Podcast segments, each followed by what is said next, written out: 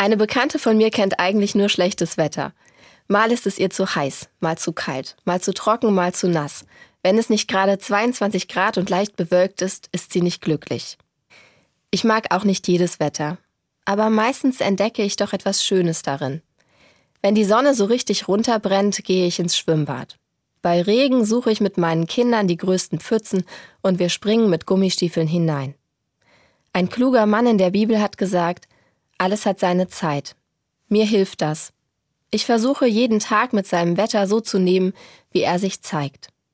Der kluge Mann in der Bibel rät, genieß das Leben so wie es ist. Natürlich geht das nicht immer.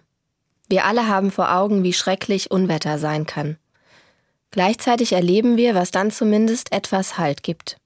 Zusammenstehen, den Betroffenen helfen, ich erinnere mich an stürmische Zeiten im übertragenen Sinn, in denen mir Freunde besonders nahe gerückt sind.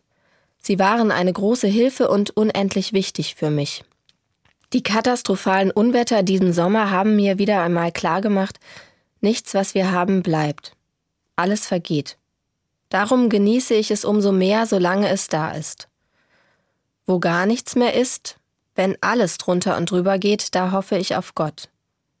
Ich vertraue darauf, dass Gott dann bei mir ist.